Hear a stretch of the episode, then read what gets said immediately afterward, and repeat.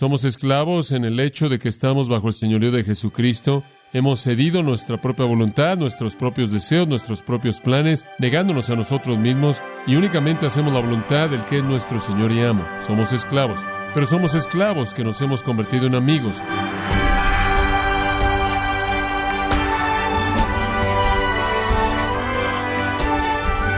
Bienvenido a esta edición de Gracia a vosotros con el pastor John MacArthur. Helen Keller, escritora americana que era sorda y ciega, dijo que caminar con un amigo en la oscuridad es mejor que caminar solo en la luz. Fin de la cita. Los amigos pueden ayudarte a celebrar las alegrías de la vida. Pueden ser una fuente de fortaleza en los tiempos difíciles. Cuando los discípulos del Señor comenzaron las noches más difíciles de sus vidas, Jesús los animó, Él les enseñó y Él los llamó a ser sus amigos. Pero ¿cómo es la amistad con Jesús? ¿Y cómo puedes saber si es amigo de Jesús? Quiero invitarle a que nos acompañe para que lo descubra a continuación con el pastor John MacArthur en la serie titulada Permaneciendo en Cristo, un estudio en el Evangelio de Juan, en gracia a vosotros. Quiero que abra su Biblia en el capítulo 15 del Evangelio de Juan. Estamos en algunas verdades maravillosas en esta sección del Evangelio de Juan, como usted sabe, comenzando en el capítulo 13 y hasta el capítulo 16. Esos cuatro capítulos simplemente están cargados de promesas. Promesas, compromisos para aquellos que pertenecen a Cristo. Primero, claro, como usted sabe, este es este es un tiempo registrado entre nuestro Señor y los apóstoles, la noche de la última Pascua, durante la semana de la Pasión, esa noche de jueves, al día siguiente, el viernes, Él será crucificado. Y aquí, en cierta manera, tenemos el último testamento de Jesús dado a sus hombres antes de que Él va a la cruz. Es simplemente un párrafo tras párrafo tras párrafo de bendiciones, de gracia, que son las más maravillosas e impresionantes que son dadas a sus discípulos indignos y extendidas para nosotros también a todos los que creen. Este es mi mandamiento, que os améis unos a otros como yo os he amado. Nadie tiene mayor amor que este, que uno ponga su vida por sus amigos. Vosotros sois mis amigos, si hacéis lo que yo os mando. Ya no os llamaré siervos, porque el siervo no sabe lo que hace su Señor, pero os he llamado amigos, porque todas las cosas que oí de mi Padre os las he dado a conocer. No me elegisteis vosotros a mí, sino que yo os elegí a vosotros y os he puesto para que vayáis y llevéis fruto y vuestro fruto permanezca, para que todo lo que pidierais al Padre en mi nombre, Él os lo dé. Esto os mando, que os améis unos a otros. Verdad poderosa aquí.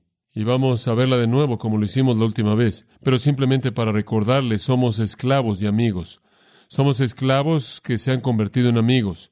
Somos esclavos en el hecho de que estamos bajo el señorío de Dios, bajo el señorío de Jesucristo, que Él es nuestro amo y le obedecemos. Hemos cedido nuestra propia voluntad, nuestra propia ambición, nuestros propios deseos, nuestros propios planes, negándonos a nosotros mismos, rechazando todo lo que se impone sobre nosotros y únicamente hacemos la voluntad del que es nuestro Señor y amo. Somos esclavos. Pero somos esclavos que nos hemos convertido en amigos. ¿Cómo llegamos a hacer esto? ¿Cómo es que esto nos llegó a pasar? La respuesta viene en el pasaje que acaba de leer. Probablemente lo vio y quizás no lo vio. Es afirmado de manera simple. Vaya al versículo 16. No me elegisteis vosotros a mí, sino que yo os elegí a vosotros. Eso tiene sentido, ¿no es cierto? Usted era elegido para ser un esclavo, como todos los esclavos lo eran. Eran elegidos y eran comprados. Usted entonces fue elegido para ser elevado como un esclavo al nivel de amistad personal íntima y conocido, y hablamos de eso, que la gente que probablemente conocía más acerca del gobernante eran los esclavos más íntimos, los que estaban ahí al lado de su cama cuando él se iba a acostar en la noche, y estaban ahí en la mañana cuando se despertaba, los que lo oían llorar y lo veían reírse, los que veían todas las imaginaciones internas de sus decepciones y éxitos, los que conocían lo que él amaba y lo que él odiaba, lo que él temía y lo que él buscaba. Esos eran los más íntimos de Él y ese es el tipo de amigos que somos de Cristo. Somos sus esclavos, hacemos todo lo que Él nos manda, pero Él literalmente nos ha dado acceso a los secretos de su propio corazón. Las cosas que están escondidas de los sabios y prudentes, la Biblia nos dice, son reveladas a nosotros porque somos esclavos, que somos amigos íntimos. Ahora, ¿quién le dice al Señor esto? Bueno, si tuviéramos tiempo, simplemente podríamos pasar por el 13, 14, 15 y 16 y podría mostrarle cómo afirmación tras afirmación tras afirmación extiende todas las promesas, extiende todos los compromisos, extiende todas las identificaciones, mucho más allá de los 11 a quien nuestro Señor está hablando. Usted ve eso a lo largo de esto. Usted ve todo eso aquí. Después ahí en el versículo 20, capítulo 17, no pido únicamente por estos, sino también por aquellos que van a creer en mí a través de la palabra de ellos. Ahora, ¿cómo es que alguien cree? Usted no puede creer a menos de que usted oiga el Evangelio. ¿Y a dónde va usted a conseguir el Evangelio? Usted va a las Escrituras, usted va al Nuevo Testamento, el cual es escrito por los apóstoles y los asociados de los apóstoles. Entonces, nuestro Señor está orando, no solo porque toda esta voluntad sea cumplida para estos once hombres, sino para todos aquellos que creerán mediante su testimonio, el cual esencialmente está registrado en las escrituras del Nuevo Testamento. Estoy pidiendo por todos los que creerán en mí mediante su palabra para que todos sean uno. Él ve colectivamente a todos los redimidos de todas las épocas como uno, así como tú, Padre, estás en mí y yo en ti, para que ellos también estén en nosotros, para que el mundo crea que tú me enviaste. La gloria que me has dado se las he dado, para que sean uno, así como nosotros, yo en ellos y tú en mí, para que sean perfectos en unidad, para que el mundo sepa que tú me enviaste y los amaste así como tú me amaste a mí. Padre, deseo que ellos también a los que me diste estén conmigo donde yo estoy. Tráelos a todos a la gloria, tráelos a todos al cielo para que vean mi gloria que tú me diste porque tú me amaste desde antes de la fundación del mundo. Él está haciendo una oración que literalmente se adelanta y abarca a todo lo que el Padre le dará para salvación conforme el Padre congrega una novia para su Hijo. El retrato es un retrato increíblemente poderoso. Entonces, todos nosotros estamos en la categoría del capítulo 15, versículo 16. No me elegisteis vosotros a mí, sino que yo os elegí a vosotros. Usted fue esclavo para ser un esclavo y el precio fue pagado. El precio fue la sangre preciada de Cristo, quien mediante su muerte lo compró usted del el mercado de esclavos del pecado. Ahora Él es su Señor y amo y usted lo obedece, usted lo obedece. No obstante, no solo se han convertido en esclavos, han sido elevados a ser amigos y de manera característica se aman los unos a otros. Entonces, esto en cierta manera es ampliar esto un poco más. Somos esclavos que nos convertimos en amigos. Somos esclavos que obedecemos a nuestro amo con gozo y gratitud. Somos amigos que amamos a nuestro amo y también de manera característica, al amar a nuestro amo nos amamos unos a otros. Esos son los versículos 12 al 17. Somos conocidos por nuestro amor. Obedecemos y amamos. Eso realmente es todo. Así es como usted define quiénes somos. Obedecemos a nuestro amo, a quien amamos, Llamamos a otros que son nuestros amigos esclavos. Estoy leyendo un libro interesante. Parte de este libro es de un hombre que he conocido a lo largo de los años, quien fue un boina verde en Vietnam y, quería leer más de su historia. Y al leer este libro, uno de los personajes principales en el libro nos lleva de regreso a la guerra de Vietnam y los horrores y las matanzas que se estaban llevando allí. Hay una historia de un hombre llamado Benavides, quien, por todos los relatos parecía ser un hombre, un individuo muy insignificante, pero cuyo heroísmo fue absolutamente más allá de la comprensión. En una ocasión, cuando sus amigos, quienes eran parte de su unidad, estaban atrapados en la jungla, atrapados por una fuerza masiva del Viet Cong, y cuando todos los intentos de rescate habían sido hechos y los helicópteros habían chocado y hombres estaban muriendo por todos lados, él pidió si podía saltar en un esfuerzo final para entrar y no tenía un arma, nada más que una pequeña daga. Y este tipo de hombre insignificante no descriptivo de Texas únicamente tomó una cosa y él oyó que sus amigos, algunos de ellos, había doce de ellos para comenzar, cinco estaban muertos, quedaban siete y todos estaban heridos. Y él había oído que estaban heridos porque un reporte de radio salió y él tomó lo que estaba más cerca de él, lo cual fue un paquete médico. No podían hacer que bajara porque tenían miedo de bajar el helicóptero hasta el punto en el que estuviera en un punto en el que pudiera ser blanco del fuego enemigo. Entonces él dijo, está bien, y el lado del helicóptero con la puerta abierta, de ahí él aventó la bolsa y después él saltó totalmente solo, sin un arma, y fue a buscar a sus amigos para entregarles ayuda médica en medio de una pelea de fuego increíble. El resto de la historia usted la va a tener que leer el heroísmo es épico, obviamente.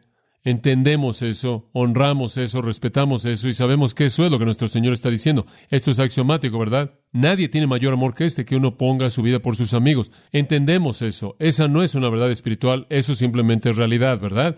Eso es axiomático. Esa es una verdad autoevidente. Eso es lo más que usted puede hacer por alguien, es entregar su vida. Digo, nos emocionamos cuando vemos de que alguien quien quiere entregar un órgano vital para salvar la vida de alguien más, entendemos ese sacrificio. Leímos de este tipo de cosas a lo largo de la historia. Temo decir que leemos acerca de ellas aparentemente menos y menos en el mundo en el que vivimos, pero entendemos eso. Esa es una forma extrema de amistad. Entonces, una cosa es que usted diga que es mi amigo, usted sabe, soy tu amigo, pero no me pidas, usted sabe, cambiar mi agenda. En serio. Muy bien. Hay un tipo de amistad, acepto eso, puedo entender eso, usted sabe.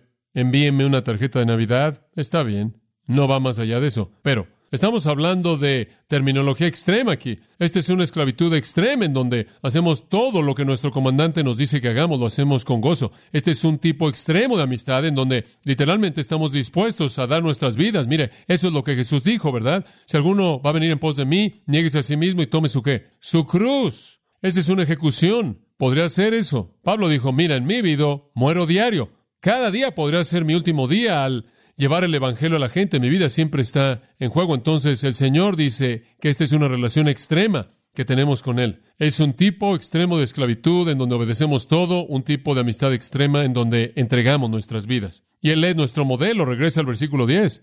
Si guardares mis mandamientos, permaneceréis en mi amor, así como yo he guardado los mandamientos de mi Padre y permanezco en su amor. Él es el modelo de obediencia perfecta. Él hizo todo lo que el Padre quiso que él hiciera. Él es el modelo perfecto de obediencia. Él también es el modelo perfecto de sacrificio. Pasa al versículo 13.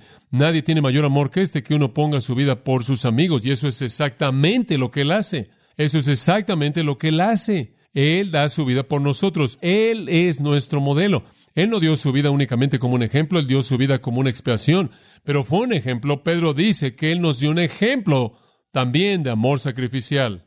Entonces escuche, si usted es un esclavo y un amigo, y usted tiene el privilegio de tener esta esclavitud extrema y esta amistad extrema, permítame decirle usted no eligió esto.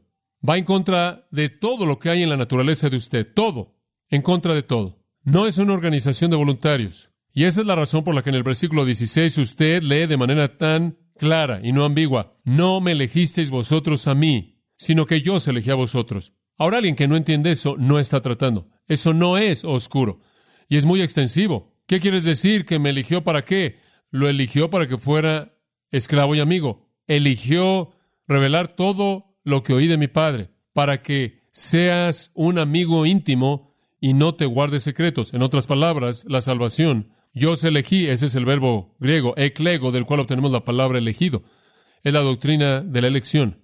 Los elegí para que fueran mis esclavos, que son amigos, y les di a conocer toda la verdad. Eso es salvación. Pero no termina ahí. Después él dice esto, yo os he puesto para que vayáis. Esto no es solo salvación, esta es una comisión. Esta es una comisión. Yo os he puesto para que vayáis.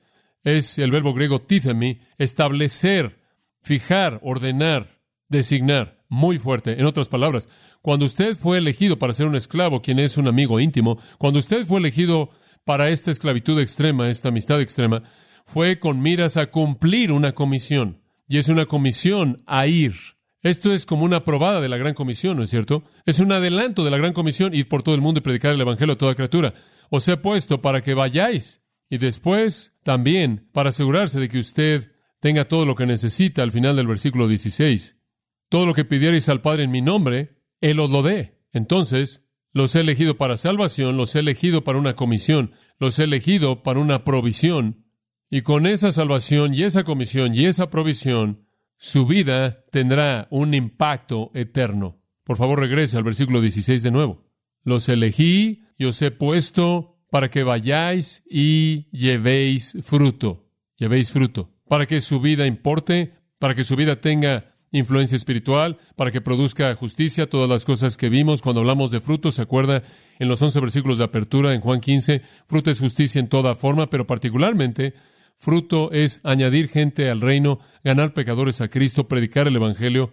Son designados para ir y dar fruto. ¿Qué quieres decir con ir y dar fruto? Vaya ve y lleve el Evangelio, vaya y traiga gente al conocimiento de Cristo. Y me encanta esto. Y vuestro fruto permanezca. La palabra permanezca es el verbo menos, es permanecer de nuevo. Regresemos a la palabra permanecer. Si permaneciereis en mí y mi palabra permanece en vosotros, van a tener una vida poderosa y van a ir y van a dar fruto. Y el fruto que sale de la vida de usted también va a permanecer y va a seguir y seguir y seguir. ¿Habla usted de una vida que importa? Esto es increíble. Pablo dice en 2 Corintios, esto significa que somos olor de vida para vida. Nuestras vidas importan. Mire, su vida importa más de la de cualquier otro incrédulo en el mundo, no me importa cuál sea su cargo o méritos, porque no importa lo que alguien más haga, es temporal, ¿verdad? Se acaba en la tumba, se acabó, se cierra. Su vida importa para siempre. Usted es un olor de vida para vida, vida para vida, para vida como si fuera interminable en términos eternos. Usted da fruto que permanece. Hay muchas personas que hacen cosas y obviamente si no conocen al Señor y no lo han hecho por causa del reino, todas se queman, todas mueren, todas se acaban. Esto es algo asombroso. Este es un privilegio más allá de cualquier cálculo, más allá de la comprensión. Pecadores indignos que somos, hemos sido elegidos para tener una influencia tan eterna. Literalmente nuestras vidas importan para siempre. Somos los que recuerde que estamos comprando amigos para la eternidad, que nos van a dar la bienvenida en el cielo cuando lleguemos. Es una paradoja extraña, ¿no es cierto? Que el rey elige esclavos para que sean sus amigos, para tener este tipo de influencia eterna, pero él los elige de entre los no aptos y los inmerecedores. ¿Por qué? Porque eso es lo único que hay. No hay otro tipo de personas. Pero Él nos eligió y nos colocó en un privilegio tan elevado y con tal dignidad, con tal impacto para la eternidad. Ustedes no eligieron esto, ustedes no hicieron esto. Esto estuvo mucho más allá de su capacidad, mucho más allá de su voluntad, mucho más allá de su plan y su diseño. Y muy lejos de sus capacidades naturales como un pecador muerto, caído, ciego. Él nos eligió. Es así de simple. Esa es la verdad. Él nos eligió. Él nos eligió. Dice usted, pero yo estuve dispuesto. Usted estuvo dispuesto porque Él hizo que usted estuviera dispuesto. Usted creyó porque Él abrió los ojos de usted. Usted recibió vida porque Él le dio vida a usted. Esto no es difícil de entender. El Antiguo Testamento es claro en esto, en Deuteronomio 10, 14 y 15. Y aquí a Jehová vuestro Dios pertenecen el cielo y los cielos más altos, la tierra y todo lo que en ellos hay. Sin embargo, en vuestros padres el Señor puso su amor para amarlos y eligió sus descendientes después de ellos, inclusive a ustedes por encima de todas las demás naciones. Ese es Israel. Él los eligió a ustedes. Israel no eligió a Dios, Israel no eligió a Dios, Abraham no eligió a Dios, Dios eligió a Abraham, lo sacó de Ur de los Caldeos, él eligió a Israel. Esa es la razón por la que el Salmo 105.43 dice que los judíos son sus elegidos. Salmo 135.4. Jehová ha escogido a Jacob, él escogió a los patriarcas, él escogió a la nación. Deuteronomio 7 y 14. Jehová vuestro Dios os ha elegido a vosotros para que seáis su pueblo para su propia posesión de todos los pueblos sobre la faz de la tierra. Él los eligió a ustedes. Esa es la historia entera del Antiguo Testamento. Nunca he conocido a alguien que diría, bueno, sabes una cosa, todas las naciones del mundo tuvieron alternativas e Israel simplemente escogió a Dios. En serio, usted no puede encontrar eso en el Antiguo Testamento. Así no es como Dios opera. ¿Y en dónde estaban buscando para encontrarlo a Él de cualquier manera? No, Israel mis elegidos, dice la Biblia, Israel mis escogidos, Israel mi elegido. Esto es coherente con Dios. Dios llama a Cristo mi elegido mi escogido. Usted llega al Nuevo Testamento y el mismo patrón. Muchos son llamados, pero pocos escogidos. Marcos 13 dice que Dios va a hacer algunas cosas en el futuro por causa de los escogidos, por causa de los escogidos, los elegidos. Juan 3 dice que el Espíritu Santo salva a quien Él quiere, cuando Él quiere, y esta es una obra divina. La ley Efesios 1, elegidos en Él desde antes de la fundación del mundo, predestinados para ser redimidos, todo es decisión divina. Porque por gracia sois salvos, Efesios 2, 8 y 9 porque por gracia sois salvos por medio de la fe, y eso ni siquiera es de ustedes, es un regalo de Dios. Segunda de Timoteo 2.10 dice esto, el testimonio de Pablo. Todo lo soporto por causa de aquellos que son elegidos. Soporto todas las cosas por causa de los elegidos, para que puedan obtener la salvación que es en Cristo Jesús y con ella gloria eterna. Todo lo que él hizo en el ministerio fue por causa de alcanzar a los elegidos. Tito 1 lo mismo, predicar a los elegidos para que puedan oír y creer. Santiago 2.5, escuchen Hermanos amados, ¿acaso Dios no escogió a los pobres de este mundo para que fueran ricos en fe y herederos del reino? Claro, él eligió, así como él eligió a Israel, así como él eligió a Cristo, así como él eligió a los patriarcas, así como él eligió a los apóstoles, él continúa eligiendo a su pueblo. Primero Pedro 1, Pedro escribe a aquellos que son elegidos, Apocalipsis 13, aquellos cuyos nombres fueron escritos desde la fundación de la tierra en el libro de la vida del Cordero. Es claro, aquellos que son de Dios y de Cristo, esclavos que son amigos, son elegidos. Somos elegidos para esta realidad sorprendente de salvación, comisión, provisión e impacto eterno. ¿Por qué es que Dios elige? Bueno, porque ningún hombre por sí mismo busca a Dios. No podremos hacer eso. Y lo que es más importante, lo hace porque Él es Dios y es para su gloria. Escucha Romanos 11:33. Oh, profundidad de las riquezas, de la sabiduría y del conocimiento de Dios. Cuán insondables son sus juicios, inescrutables sus caminos. Acuérdese de eso no va a poder entenderlo todo. ¿Quién ha conocido la mente del Señor o quién fue su consejero? ¿Quién le dio el primero para que le fuera devuelto? ¿Cree usted que usted hizo algo que obligó a Dios para que él hiciera algo por usted? ¿Quién ha llegado a hacer eso? ¿Quién se ha ganado esto? ¿Quién en algún momento ha escogido esto y Dios tuvo que responderle? ¿Quién le dio primero a él para que él tuviera que volverle a pagar, se lo devolviera? No, porque de Él, por Él y para Él son todas las cosas. Él sea la gloria por los siglos de los siglos. Amén. Ahora, usted es un creyente. Usted no se dice a sí mismo, felicidades por tu arrepentimiento y tu fe, felicidades por tu sabiduría, felicidades por tu virtud moral, tu fortaleza. En serio, si usted es un creyente verdadero, usted le da gracias a Dios, ¿no es cierto? Desde lo más profundo de su corazón, porque usted entiende que es un milagro, que usted es lo que es. Cuando usted quiere que alguien sea salvo, usted va a Dios y ora, y usted ora, Señor, concede vida, concede fe, concede arrepentimiento,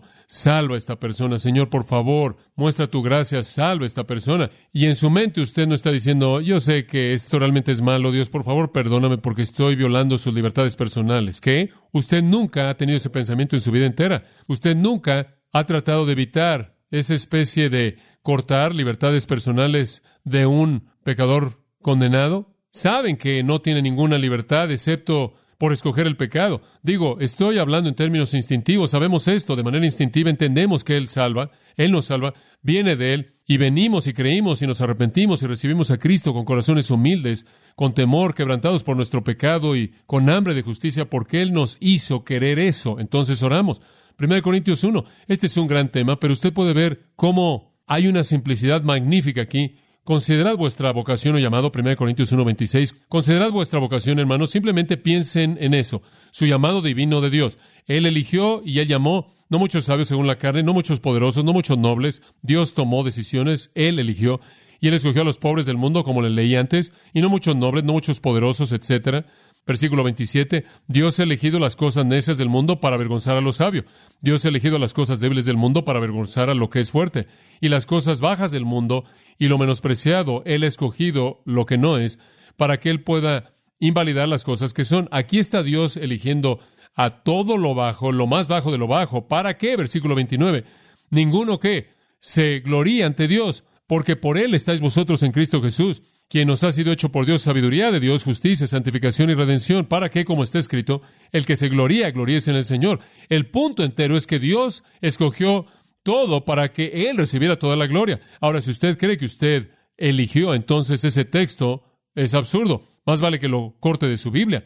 Es ridículo. Si la decisión es de usted y no de Dios, ¿cómo es que eso termina con la jactancia humana? ¿Cómo es que eso detiene la jactancia humana? Hace que sea ridículo eso. De nuevo, es tan obvio. Otro pasaje, Romanos 9. Y en Romanos 9, Pablo admite que algunas personas creen que esta idea de Dios escogiendo es injusta, porque escuche, nuestro cerebro, nuestras mentes, nuestro pensamiento está caído junto con el resto de nosotros, entonces tenemos nuestro propio sentido caído de lo que es correcto. Entonces, algunas veces la gente concluye que si Dios elige, eso viola la libertad humana y eso está mal. Entonces, versículo 14, ¿hay injusticia con Dios? ¿Hay injusticia en Dios? ¿Acaso Dios está siendo injusto? porque él amó a Jacob y aborreció a Esaú? porque él escogió a cuál de los dos él escogería antes de que inclusive nacieran? Porque, como le dijo a Moisés, versículo 15, él tiene misericordia de quien tiene misericordia y compasión de quien tiene compasión.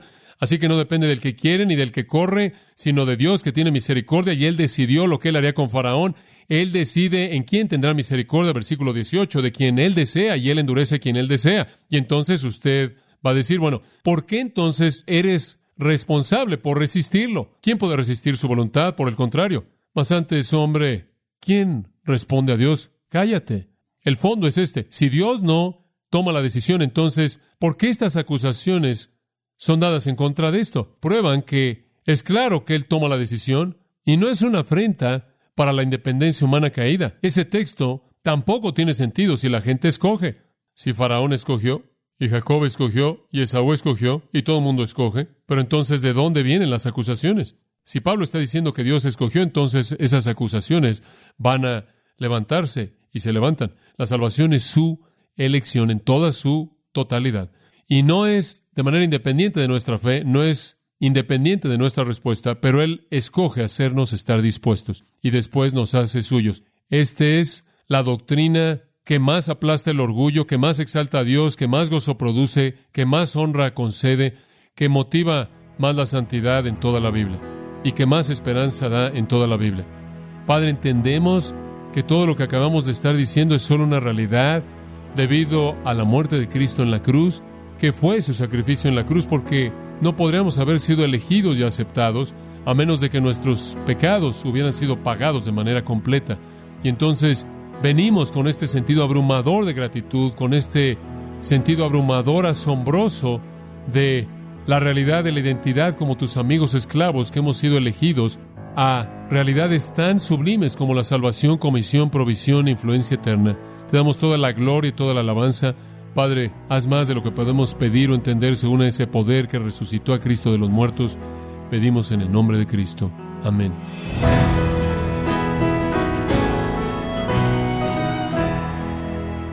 Hemos estado escuchando al pastor John MacArthur con la serie titulada Permaneciendo en Cristo, en gracia a vosotros.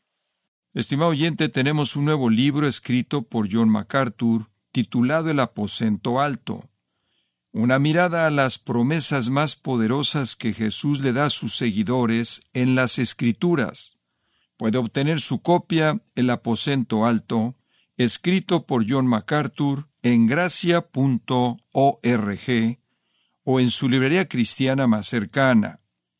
Y le recuerdo también que puede descargar en audio o transcripción gratuitamente los sermones de esta serie, permaneciendo en Cristo, así como todos aquellos que he escuchado en días, semanas o meses anteriores, en gracia.org.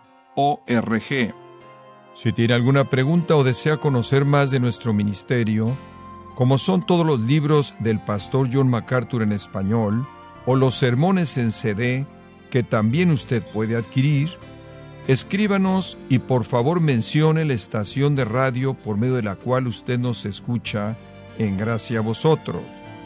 Es importante conocer no solo el país y ciudad de donde usted nos escucha, sino también la radio. Para quienes contactan nuestro ministerio por primera vez, pueden solicitar una copia del mensaje de promoción sin costo alguno, un mensaje por oyente únicamente. Si usted vive en los Estados Unidos o Puerto Rico, escríbanos a Gracia Vosotros, P.O. Box 4000, Panorama City, California 91412. O puede escribirnos a través del siguiente correo electrónico radio arroba bueno, en nombre del pastor John MacArthur y nuestro editor Rodrigo Ávila y del personal de este organismo, le damos las gracias por su tiempo y sintonía, invitándole a que nos acompañe en la próxima edición y juntos continuar desatando la verdad de Dios un versículo a la vez, aquí en Gracia a Vosotros.